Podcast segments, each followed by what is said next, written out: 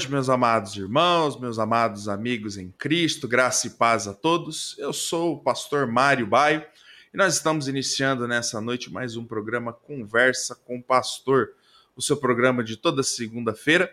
Nós temos a oportunidade de falar um pouco sobre missões, sobre é, história da igreja, como vamos falar hoje, né, sobre doutrinas, o programa né, para o informe dos amados irmãos. É né? uma alegria estar mais uma vez transmitindo esse programa para você, né? E lembrando, né, você que ainda não é inscrito no nosso canal, né, se inscreva, ative as notificações, né, compartilhe aí o nosso programa. Né, nós não. Eu vi algo interessante hoje, né? Alguém falando assim, ah, não, né, nós não, não queremos like. E realmente, nós não queremos like, curtida por curtidas, né? Mas né, quanto mais é, inscritos nós tivermos, quanto mais, é, enfim, compartilhamentos, mais as pessoas vão conhecer o nosso, o nosso projeto, o nosso trabalho e vão se informando aí através da internet, através do YouTube, ok? Muito bem, então, hoje eu tenho um jovem para conversar conosco, né, o irmão Pedro, eu vou dividir a tela com ele aqui. Boa noite, irmão Pedro, graça e paz, meu irmão, tudo bem? Tudo, tudo, tudo bem. Tudo tá bem. Bom. Muito bem. Então, o irmão Pedro vai participar aqui conosco. Né? O irmão Pedro ele é, ele é responsável né, pelo site é, Flancos de Ferro, né, que tem é, conteúdo muito interessante acerca da história da igreja, né, um conteúdo até que a gente quase não encontra né, é, em outros lugares. É bem interessante o trabalho dele. Eu conheci ele através de um grupo de WhatsApp de um amigo que indicou o, o, um artigo que ele escreveu. Aí eu, eu, eu, li o artigo, li alguns outros artigos do site, gostei, pedi o contato do amigo e tô aqui com ele hoje. Bom, é, lembrando a todos né, que o programa é comigo né, e também com o irmão Pedro, né? Então faça como o irmão Dilbert, né, que manda uma boa noite para nós, pastor Dilbert, pastor Josiel também, lá do Sertão Piauiense conosco, né? O irmão Josimar conosco também, boa noite, Deus abençoe. Pastor Anísio, que foi o nosso entrevistado na semana passada, né? o pastor Wagner também, Deus abençoe, irmão, e também a dona Valentina, minha mãe, aqui conosco. Bom, bom Pedro, queria a princípio que você apresentasse para o pessoal conhecer você, né? Você não é do nosso grupo batista, né? Mas é um, um, estudioso da palavra de Deus. Eu queria que você se apresentasse é, para o pessoal. Ah, sim. Então, é, meu nome é Pedro. A maioria das pessoas, principalmente quem tem mais contato com o Facebook e certas coisas do YouTube, me conhece mais como Pedro Gaião. É, desde a minha época da faculdade, praticamente, eu comecei a me interessar pelo assunto de apologética, é, inclusive porque, na época quando não necessariamente na faculdade, mas na época eu entrei na faculdade, foi por volta de foi entre 2014, 2015 por aí. Nos meus primeiros anos eu tive contato com a apologética católica.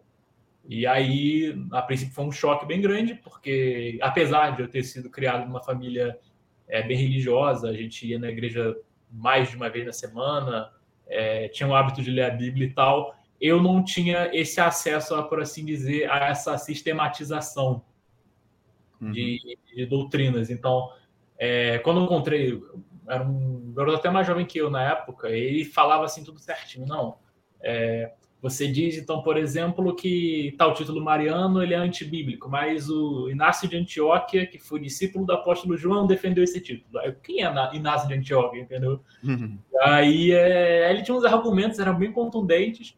É, inclusive, foi nessa época que eu tive minha crise de fé. É, cheguei a é, quase virar católico nessa época. E eventualmente eu consegui encontrar é, também material do próprio Lucas Banzoli, que é um apologista é, bem mais famoso que eu, né? apesar de ser bastante polêmico. E aí, a partir disso, eu comecei a me informar melhor, eu comecei a sistematizar melhor meus pensamentos. Eu percebi que realmente é difícil para quem é evangélico ter qualquer tipo de tipo assim, a ideia de apologética ela não é muito desenvolvida principalmente no Brasil. É, a gente tem tal aquele foco todo na Bíblia É, mas, assim, principalmente quando você não conhece muito bem Bíblia, você não está muito acostumado, você não tem as respostas para dar assim na ponta da língua, entendeu? Isso não é só uma questão com, com o catolicismo, isso também vale para ateísmo, etc. E tal. É, existe um problema na. Eu não sei se hoje existe, mas eu sempre ouvia falar, principalmente nos anos anteriores, da, do, da problemática né, de, de adolescentes, de jovens que iam para a faculdade e perdiam a fé, que entrava em contato com supostos argumentos, e aí a pessoa, sei lá, sentia a fé abalada. Até meu pai mesmo. Ele estava me contando que ele estava no seminário de teologia, ele disse que ele quase deixou de virar cristão porque ele descobriu a respeito das cruzadas.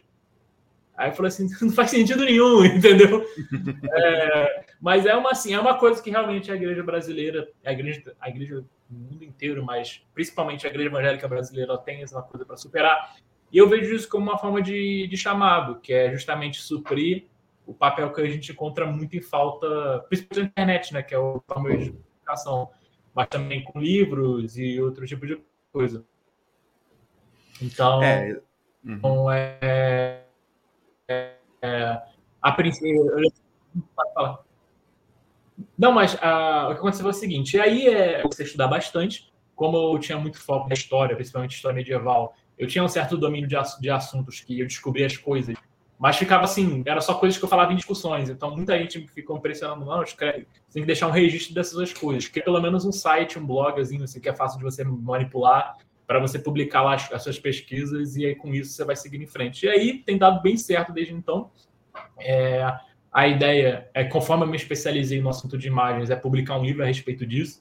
Inclusive, provavelmente vai ser o livro mais completo que existe no, nesse assunto, sei lá, no mundo é uma pesquisa que eu tenho faz... que eu venho fazendo há anos e ela é feita para cobrir todos os assuntos possíveis que eu já tenho abordado e é muito difícil, apesar de historicamente falando, a própria política protestante antiga, ela tinha de fato, é, como eu posso dizer, tudo isso que eu já, uma grande parte do que eu já falei já foi dito por gente do passado, não só João Calvino, mas é, Martin Chemnitz, que era luterano, é, o John Manningham, que, foi que traduziu o segundo concílio de Nicéia para refutar ele, que é, por muito tempo foi a única tradução para uma língua moderna que a gente teve, que ele traduziu do grego para o inglês. Então, são coisas assim que a gente que eu penso que tipo assim que talvez a gente tenha que voltar a seguir esse trabalho que foi descontinuado de uns tempos para cá, por assim dizer.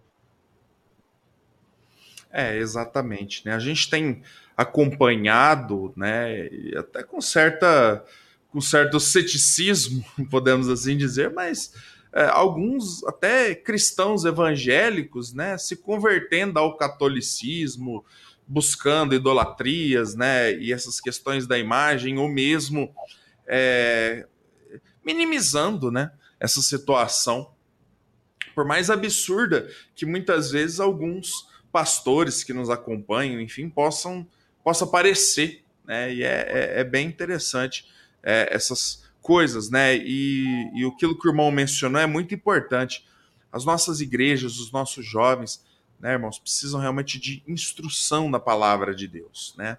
Então, obviamente, hoje é uma, é uma conversa até um pouco mais técnica, mas é muito importante o conhecimento né, da palavra de Deus para todos os irmãos, para que a gente não caia nos erros do passado, né? Nesses erros que a, foram surgindo na igreja, né? E, enfim, e não foram é, tratados da forma correta e acabou virando, né? O que virou aí. Sim, sim. É, própria, igreja... Eu até costumo dizer, já me perguntaram isso numa live, com, era um anglicano na época que ele me entrevistou. Se ele dizia que ele achava que existia um risco de conodúlia no protestantismo. E conodúlia é a postura que os católicos romanos têm, que é de veneração de imagens. Aí eu falei, olha, é muito difícil você sair direto do, de um aniconismo, por exemplo, e ir direto para a econodúlia. E historicamente isso não foi uma, um salto, foi um processo lento e foi um, um, processo muito sutil, tanto que muitos escritores, o Edward Gibbon, que nem cristão era, ele quer um processo que é sutil e que ele trabalha na negligência da igreja. Então, inclusive esse que era esse anglicano que era entrevistado hoje, ele é católico, ele adora, é adepto da veneração de imagens, muitas pessoas que eu conheci também caíram nesse erro e às vezes até um argumento que eu vejo não só luteranos mas é, católicos utilizarem que existem igrejas presbiterianas, por exemplo, nos Estados Unidos, que elas são igrejas que parecem, você vê assim, parece uma igreja católica. Tem imagens dentro da igreja inteira, é, usa é, sírio, esse tipo de coisa. Porque a princípio você, ah, não, só estou botando imagens, que aí já não é, é, que a gente vai apresentar as três posturas, né, por assim dizer, as três grandes posturas. Mas eu também vejo muitas igrejas luteranas, que já são igrejas que permitem o uso de imagens, em que quando já nesse ambiente de permissão de imagem, você já tem pessoas que já veneram e adoram essas imagens, entendeu? Por quê? Porque quando você já tem é, aquela etapa, né? Você abre uma concessão e de repente aquela concessão gera uma outra coisa. Então, muitos luteranos, pelo fato de estarem acostumados, por exemplo, a orarem em igrejas cheias de imagens, eles acham normal ele chegar em casa e orar para frente de um crucifixo. E às vezes ele nem sabe por que ele está fazendo aquilo. Aí de repente ele fala assim: ah, mas qual a diferença disso para a prática católica? E aí, quando o cara quer se converter, quer apostatar, na verdade, vira uma coisa muito natural, entendeu? É, então, nesse tipo de assunto, é bom a gente usar uma terminologia técnica, porque ela ajuda muito a forma da gente discutir e assimilar conceito. Imagina, por exemplo, um debate entre calvinismo e arminianismo, onde a gente não pode usar o termo calvinista e arminiano. Você, não, você é adepto da postura que diz X, é X, Y, Z, e você é o adepto da postura que diz A, B, C, D. Então, você condensa isso na palavra calvinismo, e todo mundo entende o que você está querendo transmitir com isso. Então, é por isso que é, é, existe, foi desenvolvido, é, e tem bases né, etimológicas e tal, é, as, esses nomes que eu vou estar apresentando hoje. A primeira delas é como se a gente pensasse naquela, como se fosse aquela divisão política entre esquerda e direita. Eu imagino uma reta, aquelas famosas de coordenada política, e na esquerda você tem uma postura chamada aniconismo. Aniconismo é uma palavra que é, ela tem base no grego, o a ele é a negação de algo e, o, e é a negação do quê? Do iconismo. E, e essa postura significa o quê? Ou seja, a não imagem. É a postura de religiões ou de vertentes cristãs que, é, é, que não faz uso de imagens em algum tipo de contexto. É, o judaísmo, por exemplo, ele é uma religião aniconista. A maior parte das igrejas protestantes são igrejas aniconistas. E você tem também outras religiões. O islamismo é uma religião aniconista, porque se você for numa mesquita, você não vai ver nenhuma imagem, não vai ver lá a imagem de Maomé, ou de Alá, ou dos profetas islâmicos. Eles proíbem isso. Então, uhum. isso é o que a gente chama de aniconismo. É, o iconismo, ele é, no caso, o uso de imagens. Ele é uma postura, para assim, de meio, né? De centro. É... E essas posturas, elas não são, tipo assim, elas não são tão simplificadas. Então, dentro de um grupo, você tem posturas diferentes.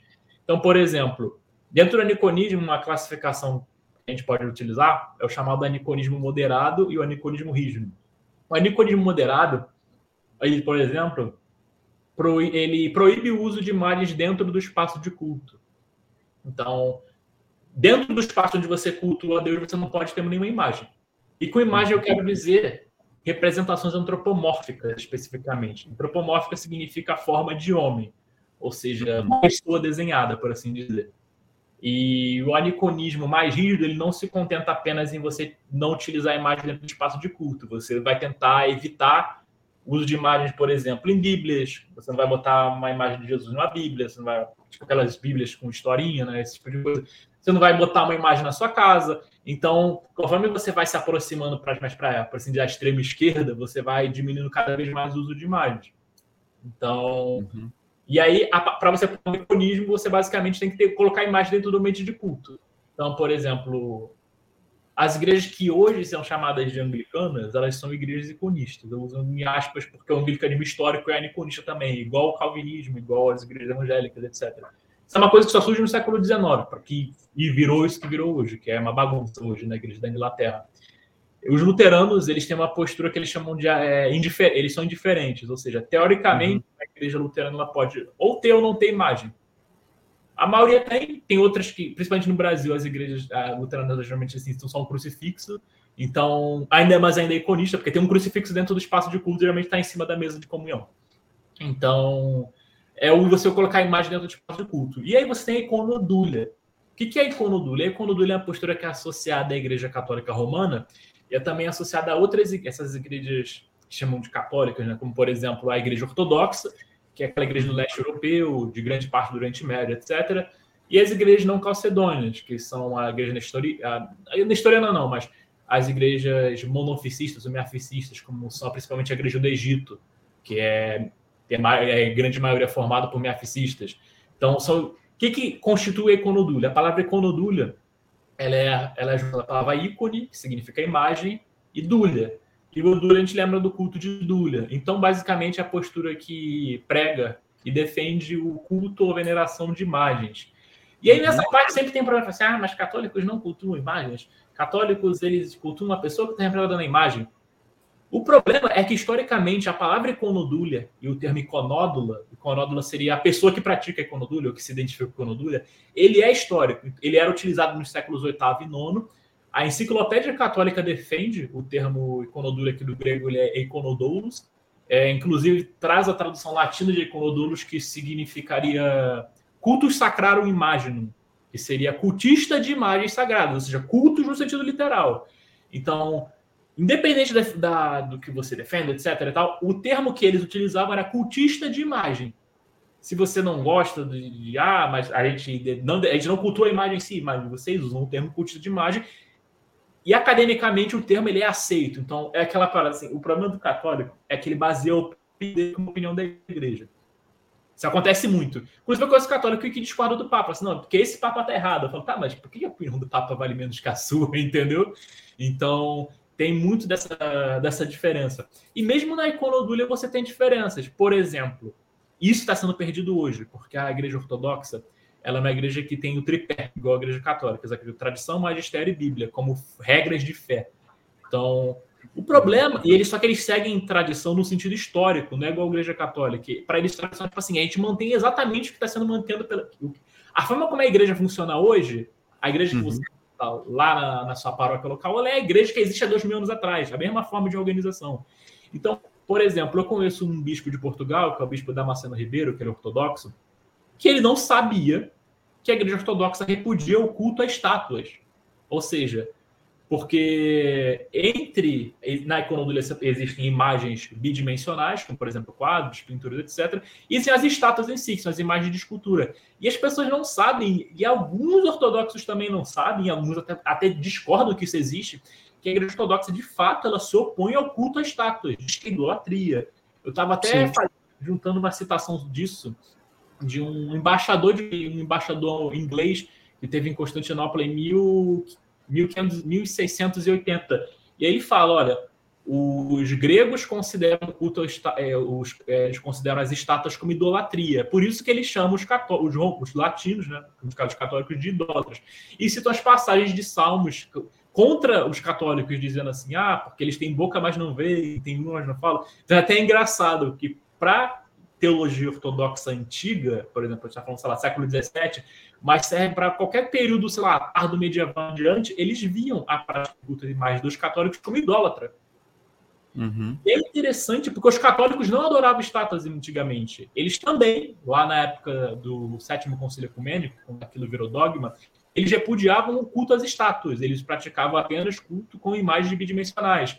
E um exemplo disso é a carta do Papa Adriano, que é a sinódica, né, que ela foi lida em Niceia 2, e ele cita, não, é, ele, ele diz que o, ele faz uma citação é, com base no, no, acho que é Estevão de Bostra, que é uma cidade na Síria, que ele diz que é idólatra você fazer uma imagem, e é por isso que ele só cultua, ele só, é uma idólatra fazer uma imagem tridimensional, ou seja, uma escultura.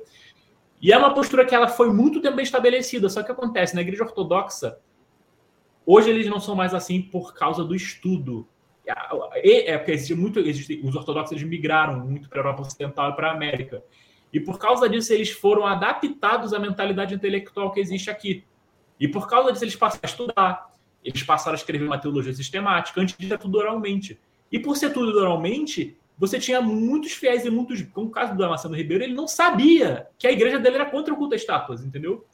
Ele falou assim: ah, eu achava esquisito, eu não apoio, mas eu, até onde eu entendo, isso era só uma opinião, e não é uma opinião, entendeu? Então, isso é inclusive um dos argumentos a favor da sola escritura, porque a informação oral ela tem essa capacidade de se perder de, de, mudar. O próprio caso dos católicos, né?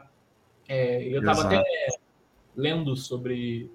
Se você pega. É, os ortodoxos, existe uma discussão hoje a, a questão das estátuas não é tão problemática. A questão que eles realmente acham problemática é de você representar Deus Pai em imagens. Porque quando teve a controvérsia iconoclasta no século VIII, os iconódulas, que era, o, era a partido que defendia o culto às imagens, João São João Damasceno, etc., eles tentaram escrever argumentos para poder provar. E falou assim: ah, Êxodo, quando diz não farás imagem de escultura, e quando Deuteronômio, quando diz para vocês não terem imagem de Deus, então vocês não devem fazer, ele diz que, você, que aquilo foi dado aos judeus porque Deus não tinha, não tinha se mostrado. Então, como a partir do Novo Testamento, Cristo, que é Deus Filho, ele se encarna, ele passa a ter uma imagem visível. E por ele passar a ter uma imagem visível, ele diz, ah, então eu posso fazer uma imagem de Deus, ser a imagem de Jesus. Só que isso parte do princípio de que você só pode fazer imagens de um dos membros da Trindade, que é o único membro que adquire uma forma humana. Mas você, por exemplo, na cap... tem uma, uma, o Lavo de Carvalho chama de paralaxe cognitiva, que é quando uma pessoa ela não tem, ela não consegue associar informações que provam que, pra, que mostram que ela está de forma contraditória. Eu conheço muitos católicos, e a maioria deles, se você perguntar, eles vão falar assim: ah, de fato, a gente só faz imagens de Deus Filho, que não sei o que lá. Aí você pergunta, tá, mas e a Capela Sistina? A, a, o quadro mais famoso da Capela Sistina, quer dizer, o afresco mais famoso da Capela Sistina, é Adão e Deus Pai. É aquele cabelos brancos, né? Parecendo é o ancião de dias, né? Isso, que ele estende o dedo, né? E o. É, e, Adão, é. e Adão até tá com o dedo assim, né? Deus é. tá com o dedo assim, Adão tá. E é até engraçado que, tipo assim, que ele fala assim, não, mas é, isso aí é porque o ancião de aparece em Isaías. Mas é engraçado que nem toda a representação de Deus Pai é Deus parecendo um velhinho. Então você tem, por exemplo, o retábulo gigante, de Gwent, que é na Bélgica, que mostra Deus Pai jovem, uma barba branca e cabelo branco e uma coroa de papa. Muitas representações de Deus Pai antigas, principalmente do século XV e tal, elas representam o Deus Pai como jovem e representam ele vestido de papa. Até por causa dessa associação, né? Que o Papa é vigário de Cristo, esse tipo de coisa, e a própria autoridade papal era, de certa forma, idolatrada. Então você tinha acabando essa, essa situação. Mas é interessante que essa, essa divisão que quando você tem na época que as, as, a igreja oriental, que era a atual ortodoxa e a católica eram supostamente unidas, eles chegaram e falaram assim: não, isso aqui a gente tem um ponto comum, doutrina do culto às imagens. E aí, conforme o tempo, a, Idade Média vai passando, as informações vão ficando cada vez mais difíceis e acabam desenvolvendo duas igrejas diferentes, até o cisma, no, o suposto cisma do século XI. Então, a Igreja Católica vai para um caminho, a Igreja Ortodoxa vai para o outro. Aí, sempre que eu falo assim, ah, se você tem duas igrejas com doutrinas diferentes, qual delas está certa? O católico diz, não, a minha está certa. A tradição do outro que se corrompeu. Mas isso é uma resposta óbvia. O ortodoxo vai dizer a mesma coisa, entendeu? E nesse título, os ortodoxos eles mantiveram as, as posições antigas de ser contra o culto à estátua, ser contra a imagem do pai, embora é aquele negócio, tradição oral. Para a tradição oral se manter, ela precisa estar sendo mantida religiosamente em todas as gerações. Então você tem o uso de imagem de Deus Pai na igreja ortodoxa. E você tem gente hoje, agora, como o padre Bigham, que disse: não, a gente tem que parar com isso, a gente tem que evitar voltar essa prática de fazer a imagem de Deus Pai. Inclusive, ah, não, a gente só está fazendo isso por causa da imigração, porque a gente migrou para o Ocidente e a gente começou a pegar as práticas de iconografia dos católicos, entendeu? Então tem essa tem toda essa questão desse próprio sincretismo. E o próprio, acho que o, nos Estados Unidos você tem esse problema, né? tipo assim, os, os protestantes falam assim, ah, por que, que eu não posso botar uma imagem dentro de uma igreja? Porque uhum. eles esqueceram, entendeu? Quando você esquece uma coisa, quando você não vai firme, por isso que até Paulo diz, né? É, manter-se firme nas tradições, ou paradoxo, paradoxo, sei lá, que seria ensino, aquilo que foi pregado tanto oralmente quanto por escrito, é, qualquer igreja está sujeita a perder o um, um ensino. A gente, sei lá, é, você deve ter certas opiniões, por exemplo, com relação ao pentecostalismo, e mais recentemente com esses fenômenos de teologia coach, isso só acontece porque as pessoas não estão se mantendo estritas no ensino que elas receberam das gerações anteriores, entendeu? Uhum, você chegasse para o primeiro, o Gunden, que foi o sueco que trouxe o pentecostalismo para o Brasil, se ele fosse para uma igreja que visse teologia coach, ele, ele já era contra, inclusive, certos fenômenos de neopentecostalismo, mas se ele visse a teologia coach, ele falasse assim, o que é isso aqui, entendeu? Então, essas, essas corrupções, essas transformações, elas acontecem por, por questão de negligência mesmo. É, uhum. Alguma coisa? Não, não, maravilha. Deixa eu só reconhecer o pessoal que está com a gente aqui, né? Que está acompanhando a live. O irmão Clodoaldo de Limeiros aqui, ó. Boa noite, pastor Mário, irmão Pedro. Um abraço a todos os irmãos, que possamos continuar firmes, fiéis e leais a batalhar pela fé e pela sã doutrina de nosso Senhor Jesus Cristo. Deus abençoe a todos. Amém, irmão. Né, a minha esposa está aqui conosco. Boa noite, um tema propício de ser abordado, tendo em vista que os cristãos não estudam muito sobre Deus, né? Sobre, né? Deus abençoe. Né, meu pai está aqui conosco também, Deus abençoe, pai.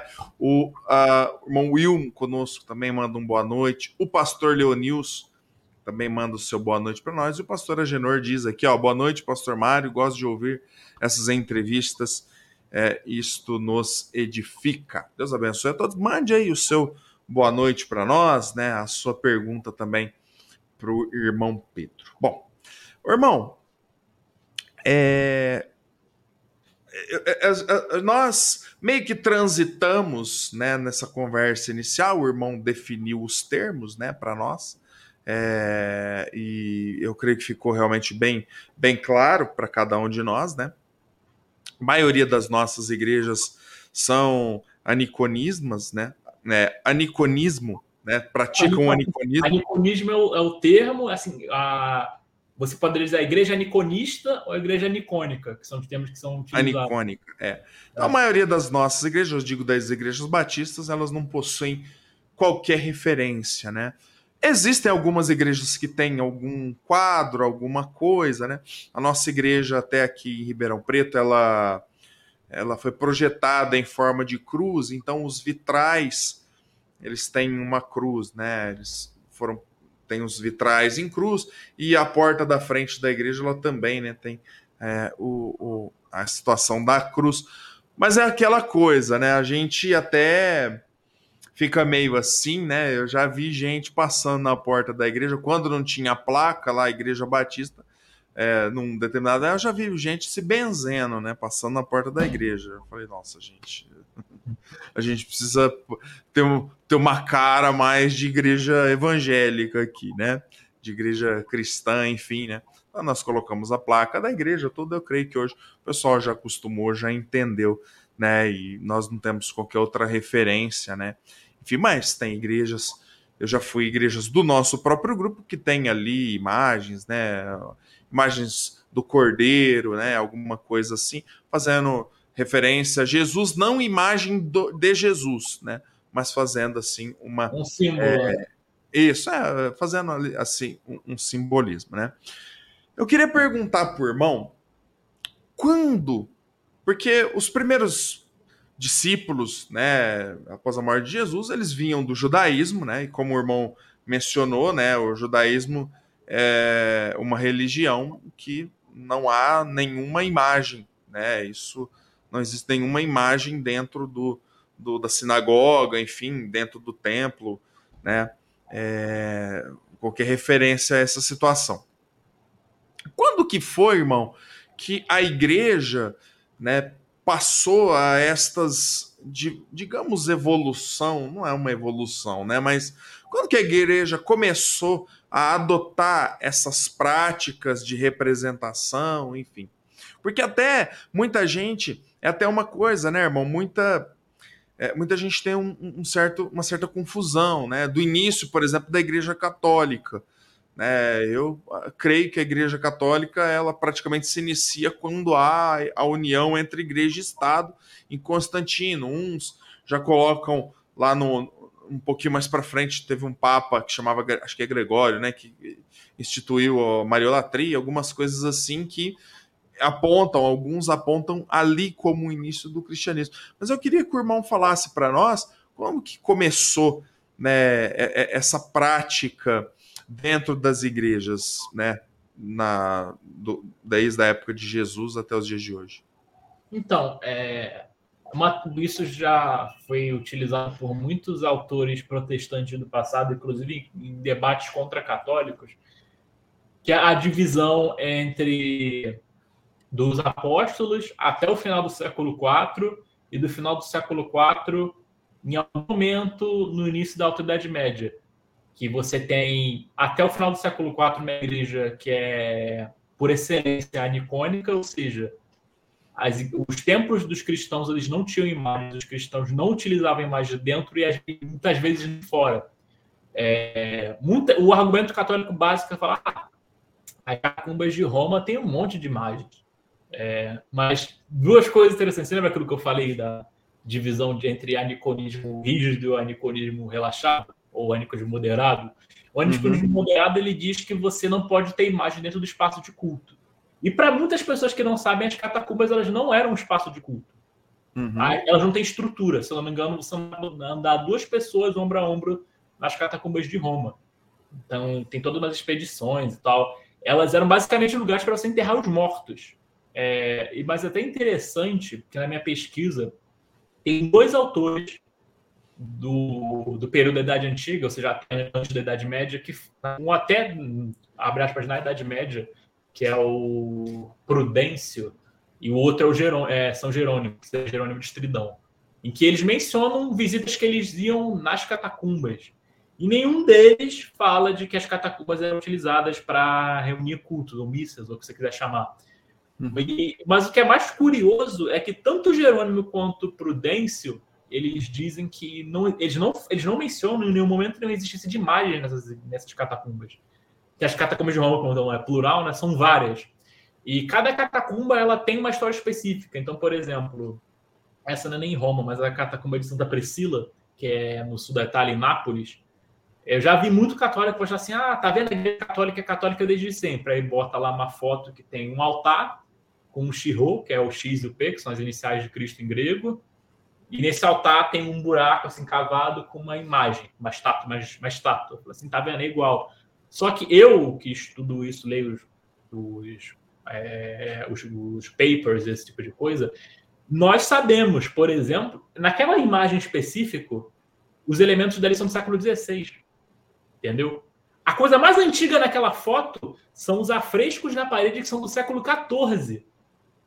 Por quê? Porque nem todas. Que a ideia é que eles falam assim, não, que as catacumbas elas existiam no período da Igreja Antiga e depois elas pararam de existir e foram descobertas, sei lá, do século XVI e diante. Né?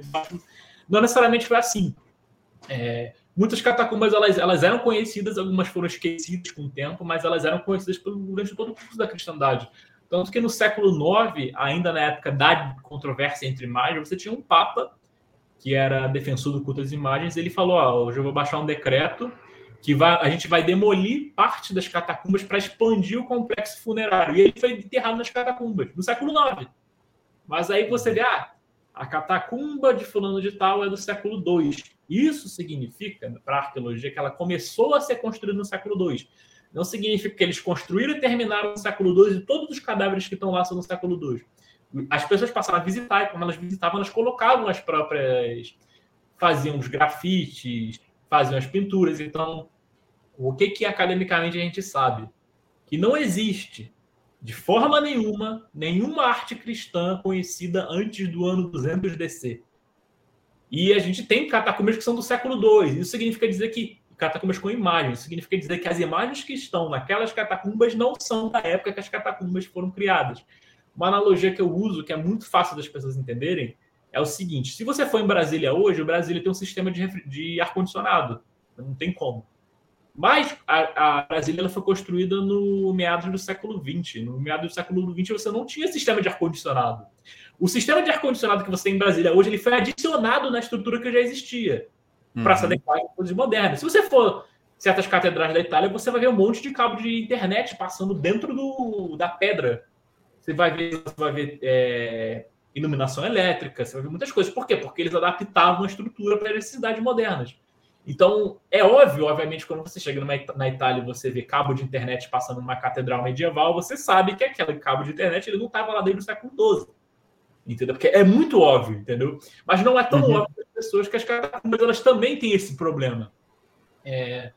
Então, é... as artes das catacumbas elas são divididas em três grupos. O primeiro grupo que eu chamo de arte simbólica, que é a historiografia, não fui eu, chama de arte simbólica, ou seja, isso é até interessante porque isso reforça a tese de aniconismo, que é, um, é postura da maioria da, da, é uma postura acadêmica bem consolidada. E o que, que seria esses símbolos? São imagens de, é, imagens de peixe, de âncora, de uma espada com uma coroa, ou de uma coroa com um trono, de pavões, de pássaros. são imagens que elas não têm o propósito delas serem uma coisa em si. A ideia é ela um, ela ter um significado por trás. Então, por exemplo, por que, que os cristãos utilizavam o pavão como símbolo? Porque na crença grega da época, o pavão ele não era sujeito à corrupção. Quando o pavão morria, a carne dele não apodrecia. Então, sei lá, 200 anos depois a carne estava como se tivesse acabado de morrer, entendeu? Então, os cristãos eles, utilizavam o pavão como uma, uma analogia, um símbolo da ressurreição. Ou seja, a gente vai morrer, mas a gente não vai se, a gente não vai viver a corrupção. A gente vai ir para o céu, e ter corpos restaurados. Então, esse é o sentido do pavão. Então, a âncora, é, inclusive, ela é muito usada por Epifânio na linguagem dos textos do Ancoratus, é porque ela é, a, é você está preso à verdade. Ou seja, você não é, é, a ideia da âncora, ela era um símbolo para reforçar que você estava firme na doutrina. Você não era sujeito aos ventos, aos balanços, esse tipo de coisa.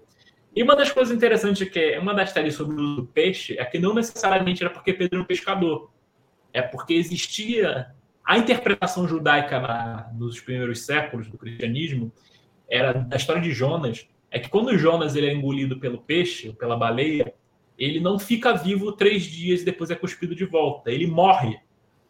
Ele passa três dias morto dentro do estômago do peixe. E ele é ressuscitado e vomitado de volta para a terra. Então os cristãos eles perceberam que isso era uma espécie de uma sombra ou de uma tipologia do próprio Cristo, porque Cristo morre, fica três dias sepultado e depois ele ressuscita. Então, um peixe, por assim dizer, é como se ele fosse uma analogia do Antigo Testamento, de como se Jonas ele fosse uma, prefiguração de Cristo. Uma coisa que é muito interessante que as pessoas não conhecem, por exemplo. Então, é esse período nas catacumbas é um período puramente simbólico. O cordeiro ele também é um símbolo. Ele, você não quer representar Cristo diretamente, mas você representa Cristo que é o cordeiro perfeito. E aí, com o tempo, vão ter a segunda parte, que eles chamam de imagens narrativas, ou seja, é uma imagem contando uma historinha, não é, por exemplo, um, a ideia de ser um retrato de São Pedro, por exemplo. Salvo engano, o retrato mais antigo de São Pedro é do século V ou do século IV, que é das catacumbas. É, uhum. E as catacumbas têm um problema, né? Que as pessoas não sabem, mas não dá para você fazer datação em tinta. A datação de carbono 14 ela é feita com material de carbono, ou seja, é, tudo que é orgânico, ou seja, ou vem de um animal, por assim, um animal ou um vegetal, como madeira, folha de papel, carne, unha, cabelo, esse tipo de coisa. Então, por exemplo, eu trabalho com plologia, plologia trabalha com espada. E espada é feita de aço. Como é que você data que essa espada é de 1250 e de não de 1350? É, você não pode usar a datação de carbono 14, porque não tem como. Porque metal, se você datar, sei lá, existe há 6 mil anos, porque é o mesmo metal desde sempre. Então, uhum.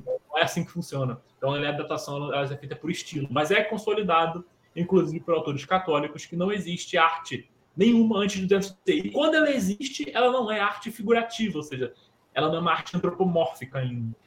E a terceira parte são desses retratos, ou seja, uma figura, aí São Pedro assim parado, ou Paulo, ou Jesus, ou a Virgem Maria.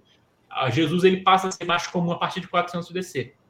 Mas vamos, é uma coisa que as catacumbas não são argumento para nada. Até, sei lá, 1900 por aí, o próprio Cardeal Newman não usa as catacumbas de argumento em defesa das imagens. Pelo não faz um sentido. Mesmo se, vamos lá, vamos supor que as catacumbas elas são um representante da ortodoxia do cristianismo. É, ainda assim, são imagens que foram feitas fora de, das igrejas, são feitas em catacumbas. O máximo que provaria, se isso acontecesse, de fato a gente fosse seguir essa premissa, é que a igreja primitiva ela era niconista moderada. E isso está, inclusive, reforçado no fato de que, quando eles foram fazer arte, eles não foram fazer arte, ah, vamos representar Cristo aqui, e vamos venerar esse Cristo, qualquer coisa do gênero. Não, eles só fizeram símbolos. Então, ainda, né, as catacumbas não são um argumento para provar nem o iconismo, nem a iconodúlia na igreja católica. O que acontece? E aí, existem as duas tipos de evidência, né, que é a evidência material, que seria essas imagens e tal, e a evidência escrita a evidência escrita é muito vasta. Vou compartilhar na tela aqui. Que é mais fácil mostrando, porque como eu sou engenheiro, eu gosto de ter as coisas muito bem documentadas. E aí, Minha tela já está aparecendo.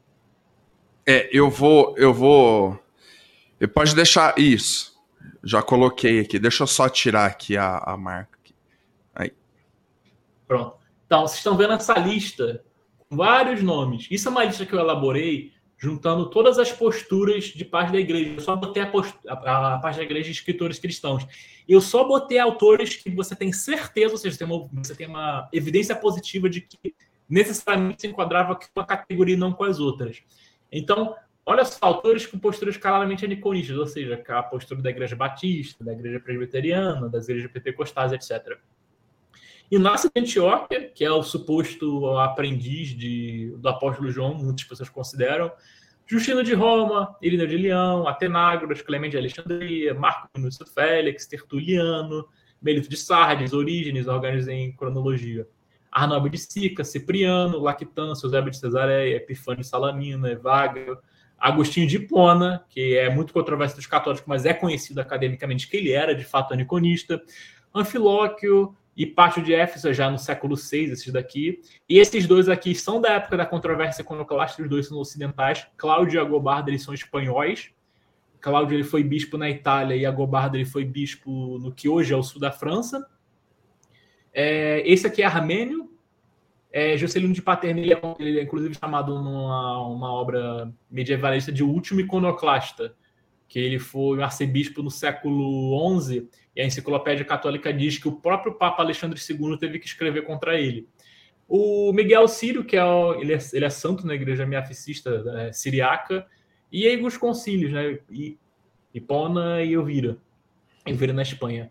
Aqui, autores com posturas claramente conistas, como você pode. Olha só a datação. É já do final do século do final do século IV.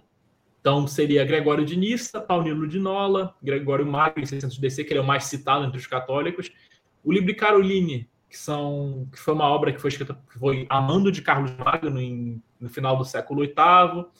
É, o Imperador Leão Usauro, para quem não sabia, que ele é ele chama, considerado como o iconoclasta, né? e a gente tem aqui João de Salônica. E olha a diferença. O primeiro autor que a gente decisivamente sabe que é, icono, é defensor do culto às imagens é do final do século VII Entendeu? Vou descompartilhar a tela. Então, tá. interromper o compartilhamento. E aí você vê que existe de fato uma, uma linha do tempo. Então, o que acontece? É, nesses, nesses livros, você vê muito claramente que os pais da igreja eles são contra o culto às imagens. Então, a gente pode, sei lá, é porque no meu livro eu não, eu não optei por botar uma narrativa cronológica, porque eu tenho muito contato com o católico e eles são muito cabeça dura de a, a, a afirmar a verdade, sendo que assim, é, 10 na academia católica, ou seja, pessoas que são padres ou que são teólogos católicos que trabalham nessa área de história e eles uhum. têm que uma coisa para revisão de pares, eles não podem simplesmente dizer, ah, não, porque a igreja disse não está certo. Eles admitem que a igreja primitiva era niconista igual o protestantismo é. Isso não é controverso. O próprio cardeal Newman diz isso. E, é, entendeu? Então, algumas das. É, eu vou até pegar o, a frase que o Chemnitz usa para ele poder afirmar isso. Que os próprios luteranos, como Chemnitz e tal, eles faziam pesquisa histórica, e na refutação que fez ao Concílio de Trento, é, eles, eles, começam a criticar né, esses assuntos. É, por exemplo, esse aqui é judeu, é o Ernest Kitzinger. Ele é um uhum. autor bem famoso na academia. E aí ele diz o seguinte: quando, no início do século IV, a arte cristã tornou-se objeto de comentários mais articulados, estes é, a princípio, de alguma forma restritivos. Não foi antes da segunda metade do século IV que algum escritor começou a falar de arte pictória cristã em termos positivos.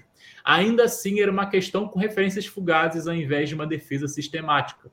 Estas justificativas das imagens cristãs, como foram tentadas durante a segunda metade do século IV, baseava-se exclusivamente em sua utilidade como ferramentas educacionais, particularmente para os analfabetos. Ou seja, quando as imagens elas começam a ser colocadas dentro das igrejas, a justificativa que esses escritores vão estar usando é que assim, não, eu botei essas imagens lá porque a maior parte da minha congregação é analfabeta, então eu estou colocando lá para eles aprenderem as histórias bíblicas. É. É... Mais ou menos aquilo que a gente faz quando vai ensinar as crianças na, na, escola bíblica dominical, a gente tem todo um material, né? Enfim. Sim, sim. E aí, é, Martin Chemnitz, que ele escreve uma refutação contra o Concílio de Trento, que é o Concílio de Trento ele, escreve, ele é, condenou o protestantismo. E aí eles uhum. citam o segundo concílio de Nicéia, de 787, que é chamado o sétimo concílio ecumênico. Porque teve dois concílios de Nicéia. O primeiro, que foi o decretou a Trindade, no século IV, com Constantino, e o segundo concílio de Nicéia, que decretou a veneração de imagens. E agora que Martin Chemnitz diz no Exame do Concílio de Trento, o livro 4. Eles são incapazes de mostrar testemunhos confiáveis de verdadeira antiguidade que mostre a existência de imagens nas igrejas dos cristãos nos primeiros 300 anos, pois mostramos assim o oposto. Mas, uma vez que este sínodo finge ser esta uma tradição apostólica e um antiguíssimo costume, isto é, recebido desde os tempos de Cristo e dos apóstolos, ele se compele a aceitar testemunhos forjados, fábulas e mentiras para prová-lo. E aí, é, chame-se de novo. O que foi dito até agora a respeito dos históricos de imagens, que por, é que Chemnitz ele era ele era iconista, né? Mas ele tratava a questão da composição luterana, que é você, se você quiser ter, você não ter, tanto faz. O que foi dito até agora no que diz respeito ao uso histórico de imagens, que por si só deve permanecer dentro dos limites históricos, não pode ser criticado e condenado, como foi mostrado anteriormente. Ainda assim, gostaria de realçar esses pontos dos atos desse concílio, ou seja, Nicéia 2, a fim de que o leitor possa considerar quão ignorantes, ineptas e vazias foram as ações desse sínodo, sobre como eles construíram argumentos imaginários, estranhos e falsificados. Na própria pesquisa acadêmica moderna, inclusive isso vem de um padre famoso da academia, que é o padre Richard Price, que ele é galês, que ele, ele os católicos eles ficaram frustrados porque a princípio, a gente não tem tradução para a língua moderna de nenhum concílio ecumênico, ou seja, Nicéia 2 ainda está em grego. O primeiro concílio ecumênico ainda está em grego. Todos os concílios estão em gregos, foram feitos no, no mundo grego do Império Romano. Então, é, se você quiser ler, você vai ter que aprender grego para fazer. E aí, Mendes ele foi a primeira pessoa que mudou isso, que ele era um reverendo anglicano, tradicional mesmo, não era nada daquelas besteiras que você tem hoje na igreja anglicana atual. E aí ele fez a tradução do sétimo concílio ecumênico. E as pessoas começaram a perceber que eles estavam. A única forma que eles tinham acesso ao, ao, a esse concílio, que era bem importante, era por um trabalho que era feito para refutar o concílio. Então o Vaticano ele tentou de todo custo promover uma tradução de Nicéia II para o italiano na década de 90 com João Paulo II. Não ficou famoso e agora eles fizeram uma tradução para o inglês com o padre Richard Price. Só que o padre Richard Price ele é historiador. Então por ele ser historiador, ele coloca nas notas assim, não, tá vendo, isso aqui é falso. Esse, é, é, esse testemunho patrístico, dizendo, por exemplo, que Agostinho defendeu a veneração de imagens é falsificação. Ah, esse aqui tiraram do contexto. Esse aqui é falso, esse aqui é falso, esse aqui... Entendeu? No meu trabalho, eu documentei 85, entre 85 e 95 usos de falsificação e fraude para você provar que a veneração das imagens e o uso das imagens ele era de fato uma prática que veio dos apóstolos, que é completamente falso. Porque assim, uhum. O catolicismo, quando ele não consegue encontrar fontes de que a doutrina dele vem dos apóstolos, ele faz o que era muito comum na época. Ah, vamos inventar. Se não tem, a gente inventa. Então, é, inclusive eu tenho esse, esse livro que o meu orientador, que ele é da Universidade de Madrid, é, está em inglês, né? Ainda bem, porque ele, é ele fala espanhol. É, Imperador Teófilo e o Oriente, em que ele, por exemplo, ele discute uma coisa que já era conhecida pelos reformadores, inclusive pelo próprio John Mendel, que o que acontece na época de na época a gente teria que falar, a gente vai ter que falar primeiro de história. Então o que acontece? Até o final do século IV, todos os pais da igreja, todas as autoridades da igreja, eles eram aniconistas. Então, o que aconteceu? Você tem Constantino se convertendo, muita gente não sabe, mas Constantino não colocou imagens nas igrejas. Todas as evidências de que a gente tem de Constantino promovendo arte é arte anicônica, ou seja, ou é simplesmente uma coisa geométrica, ou é simplesmente ah, uma coluna, coisa assim. Não era você pegar e representar uma pessoa. Se ele representava aqui, por exemplo, no sepulcro dele, que acho que é em Constantinopla, atual Istambul, é, são cenas civis, ou seja, são soldados em cenas de caça, coisas assim. Ele não se atreveu a utilizar imagens, apesar de ele ter um outro, porque assim, os adventistas falam assim, tá, Constantino corrompeu a igreja. Constantino ele é um corruptor no sentido que as pessoas não pensam, que não conhecem, que ele é muito indireto. O que acontece? Quando Constantino ele chega no poder, acabou a perseguição, ele transforma o cristianismo numa religião privilegiada. Às custas disso, ele estava querendo manter, por exemplo, que as pessoas considerem ele como um deus ainda. é, que é o culto imperial. Inclusive, está na enciclopédia católica, não é papo de adventista, está na enciclopédia católica, tá lá. Constantino, enciclopédia católica. Vai dizer que, por exemplo, era costume de você dizer que o palácio imperial era o palácio sagrado, que Constantino era divino, que é uhum. divino Constantino. São práticas que, inclusive, permaneceram no Império Bizantino, porque o Império Bizantino era o Império Romano Oriental. O próprio Concílio de Nicéia, quando ele endereça uma carta ao imperador, às imperadores Irene e Constantino, fala assim: os divinos Constantino e Irene. E Carlos Magno, lá no Ocidente, que ele estava por fora dessa discussão, quando ele recebe as datas, ele fala assim: peraí, como você está chamando assim um, um, imperador terreno de divindade? Como é que pode isso, entendeu?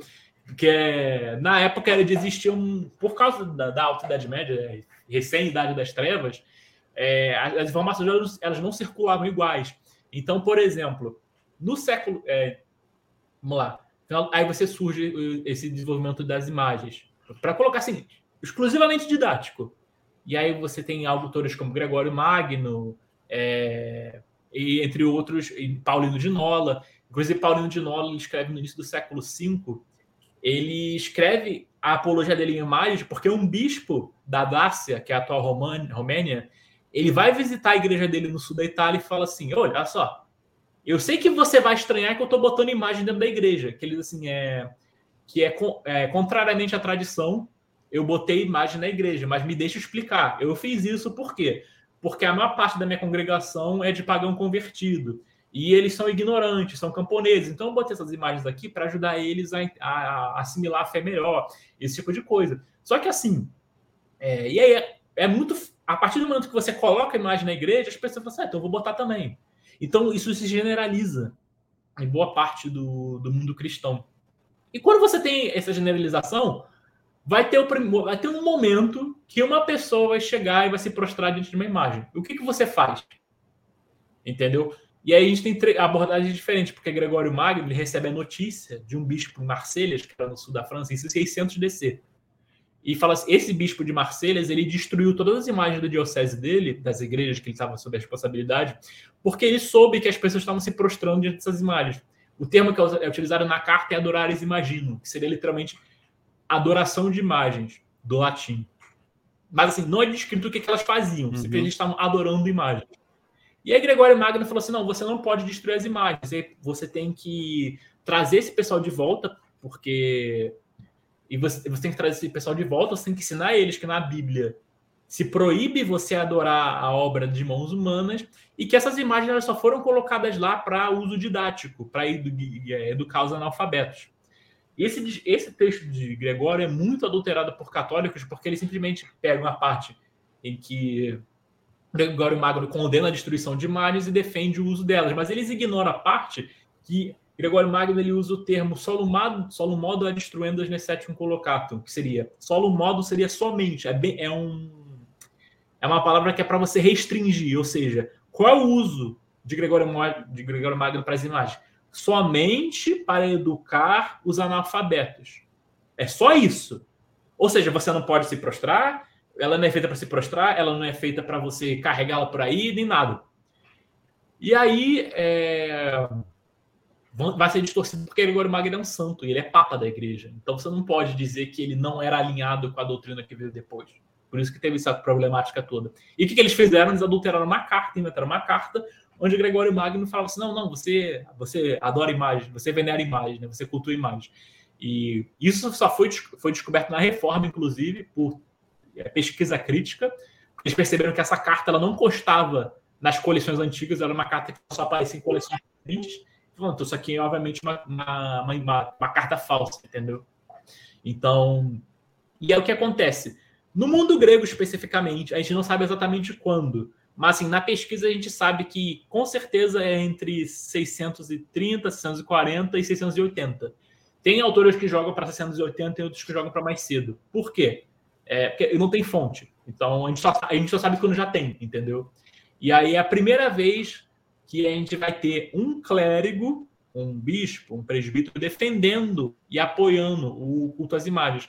Que é uma coisa interessante, porque Hipátio de Éfeso, que é uma troca de correspondência no início, meados do século VI, em que um bispo fala assim: olha só, as pessoas estão na igreja, elas estão cultuando imagens, elas estão se prostrando para imagens. É literalmente veneração, que é a palavra que eles, eles, eles, eles conversam em grego, né? E aí uhum. o que Pátio faz? É, é, é, assim, Sereno, quando ele vê a coisa acontecendo, ele manda destruir. Gregório fala: não, não, não destrói, você só ensina. E Pátio ele fala assim: olha, esse negócio aí que está acontecendo, eles, esses cristãos eles só fazem isso porque eles são ignorantes. Eles não conhecem nada da fé. Com o tempo, conforme eles forem se aprofundando na fé, eles vão largar isso. Então você deixa para lá, entendeu? Só que acontece. Deixa para lá o que aconteceu. Todo mundo começou a fazer. Porque olha só, Hipátio morreu. Então você é um cristão novo. Você chega vendo uma igreja, você passou a vida inteira vendo um monte de gente se prostrar em frente a uma imagem e ninguém falou nada. Então você pressupõe que aquilo é normal. E aí, com o tempo, não só aquilo vai ser normal, como um cara de 100 anos depois, ele vai pressupor que foram os apóstolos que ensinaram você a fazer aquilo. E toda a controvérsia é essa. O Papa Gregório II, João Damasceno, Niceia II, todos eles, eles partem do princípio que os apóstolos chegaram e falaram, ó, tá vendo essa imagem aqui? Você vai se prostrar para ela.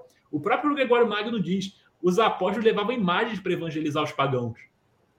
Entendeu? Eles levavam imagens de... Eles é, imagens de São Estevão, que foi o primeiro mártir. Então eles levavam lá... Eu sei como... Imagina o livro de Atos. A, o apóstolo Paulo foi pregar em Tessalônica. Ele está com um quadro lá. Ai, galera, vocês vão ter que venerar isso aqui. É esse tipo de pensamento que eles tinham, entendeu?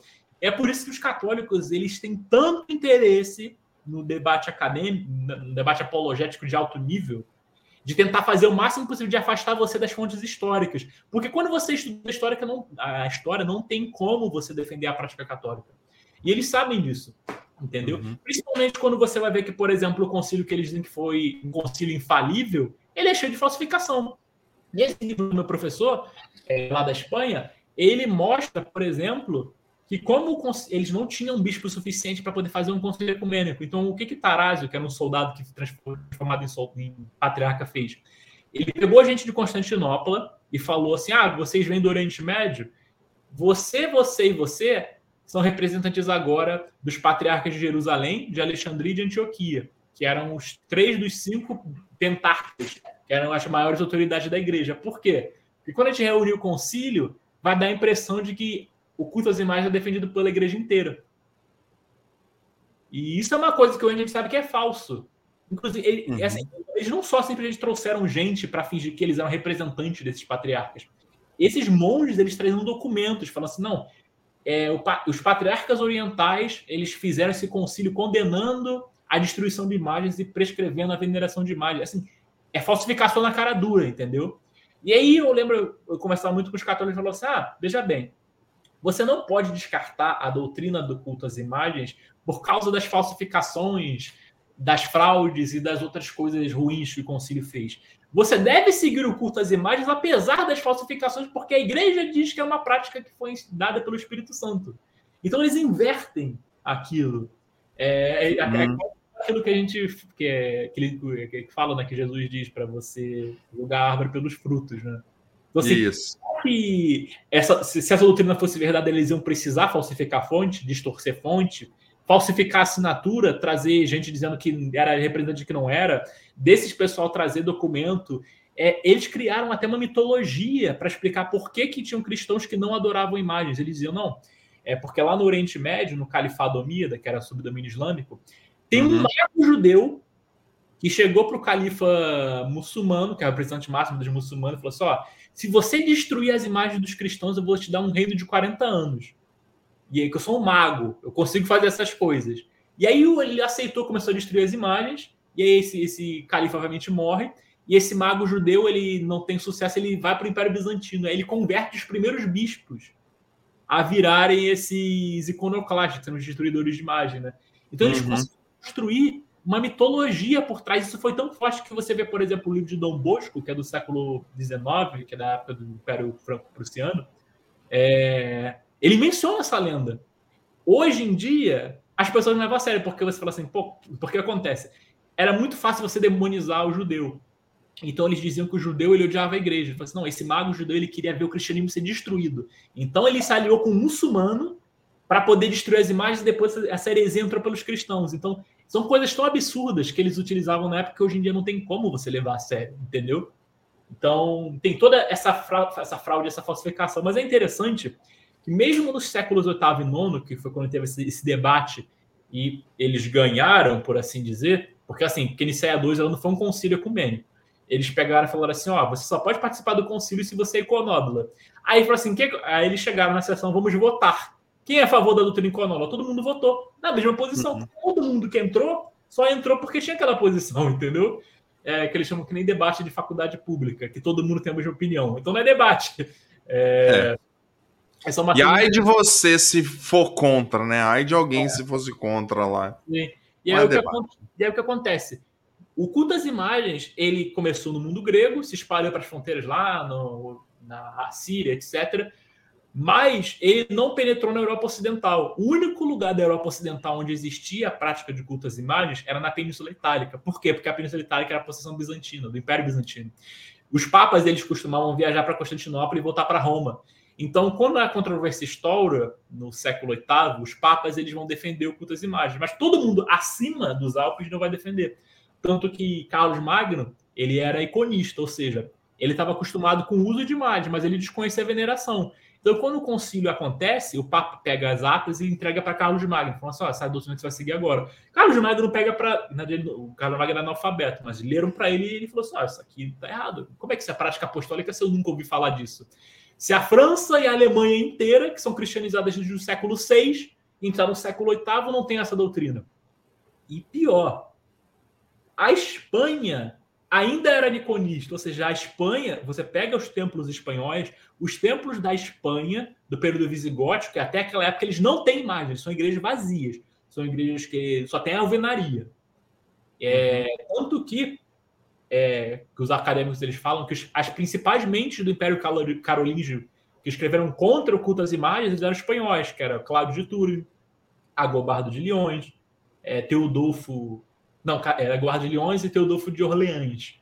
É, são todos espanhóis, entendeu? Então, uhum. por quê? Uma das coisas que eles tentam saber, por que, que a Espanha permaneceu tanto tempo aniconista? Tem gente que, ah, por causa dos muçulmanos, mas é mentira. É porque no século IV, início do século IV, antes do cristianismo ser legalizado, teve uma reunião que foi o Concílio de Elvira, e no Concílio de Elvira diz: é, proibimos que se coloque imagem dentro dos templos cristãos, para aquilo que é objeto de culto e adoração não seja representado nas paredes. E isso chegou a gerar uma influência de que as igrejas espanholas passaram a não usar imagens. E todos os espanhóis que viviam lá se acostumaram com aquilo. Sabe quando que a Espanha vai começar a usar imagem dentro das igrejas? Meados do século XI. Está falando de 1050 DC. Por quê?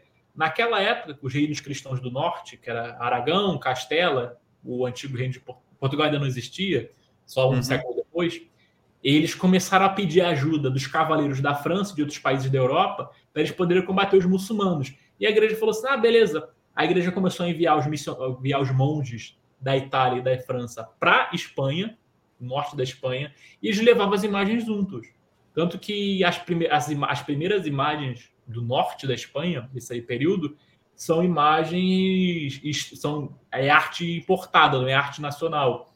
Então, e se você pegar outros países, por exemplo, a Etiópia, a Etiópia só foi receber o culto às imagens no século XV.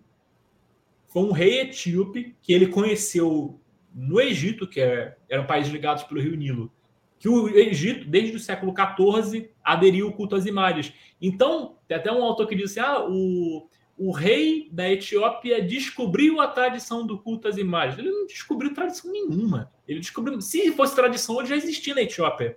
A Etiópia uhum. no século IV. Como é que no século XV eles não têm uma prática que supostamente foi ensinada pelos apóstolos, entendeu? Então, é, é isso que acontece. Tipo, é, é, é, essa, essas influências vão acabar gerando né, essa corrupção toda. E a própria igreja nestoriana hoje são igrejas que você vai ver, que eles chamam de igreja Church of the East, são igrejas que não tem mais nas igrejas, nos templos deles. Então, é, tem toda essa dinâmica, né, por assim dizer. É, exatamente. É um assunto muito rico, né, irmão Pedro? Muito rico.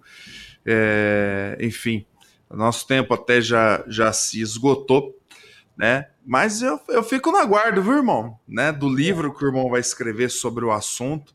Acho muito interessante, porque é, é um assunto dentro da igreja romana, né? Mas para que nos dá. É, é um assunto que nos mostra realmente a corrupção E como ela vem? Então, é, é, é o culto a Maria, é, o, é, o, é a introdução das velas, é a oração aos mortos, é o purgatório.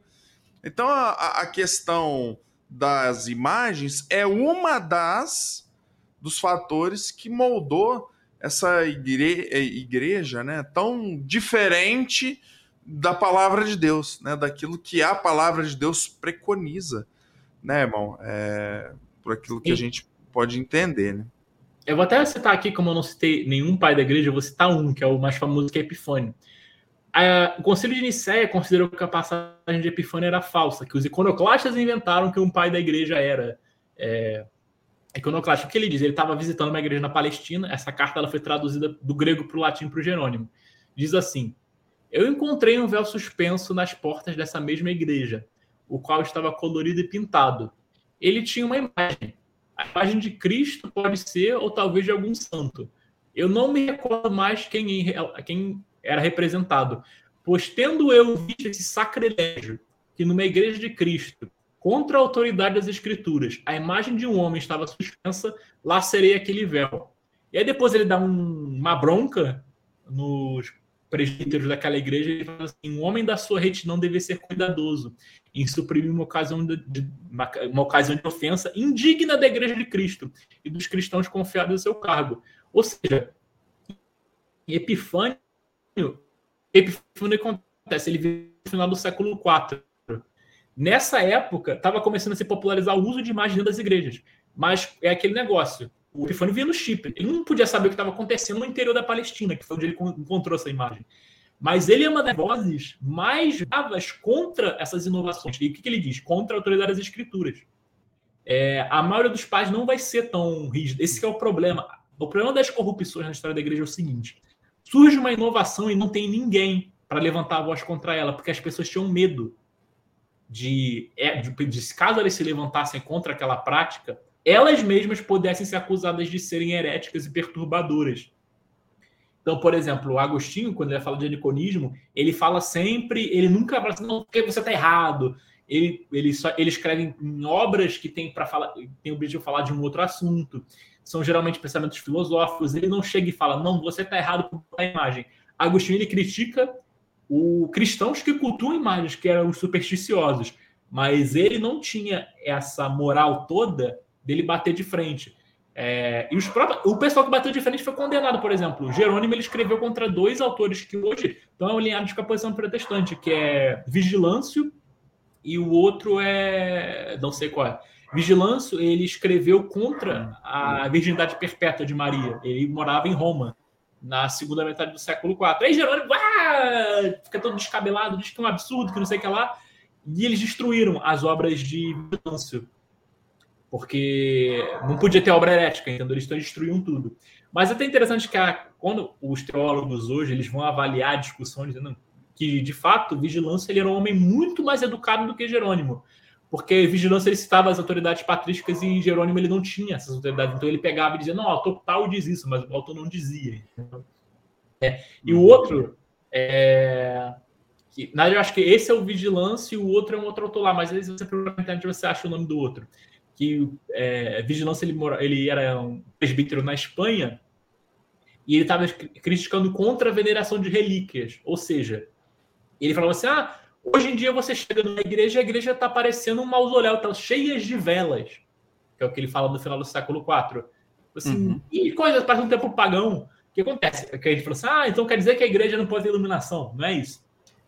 Existe uma diferença entre você utilizar o uso utilitário de velas, ou seja, o que era você botar para um lugar escuro, e o uso que existia passou naquela época de você usar as velas como um uso cultico, ou seja, você tinha as, as velas como se elas fossem um tributo ou um tipo de adoração. Tá cheio de vela. Não precisava daquilo, entendeu? E aí, o que, que Jerônimo faz? Jerônimo ele era muito status quo. Então, se alguma coisa existia, ele defendia aquela coisa. Então ele falou assim: não, não, você não pode criticar o uso de velas. Você não pode criticar as pessoas que ficam beijando osso. Esse tipo de coisa, que vigilância. Inclusive, assim, é um absurdo vigilância ter o apoio do bispo da Espanha, que não sei o que lá, porque era assim: as pessoas tinham medo de se opor às inovações. Que uhum. se elas não tivessem esse medo, muitas dessas corrupções não teriam acontecido, entendeu? Então. Exatamente. Uma das coisas que é interessante da história é você ver para se preparar para os erros futuros, né? Aquela história que diz assim, ah, você estuda a história para não repetir ela.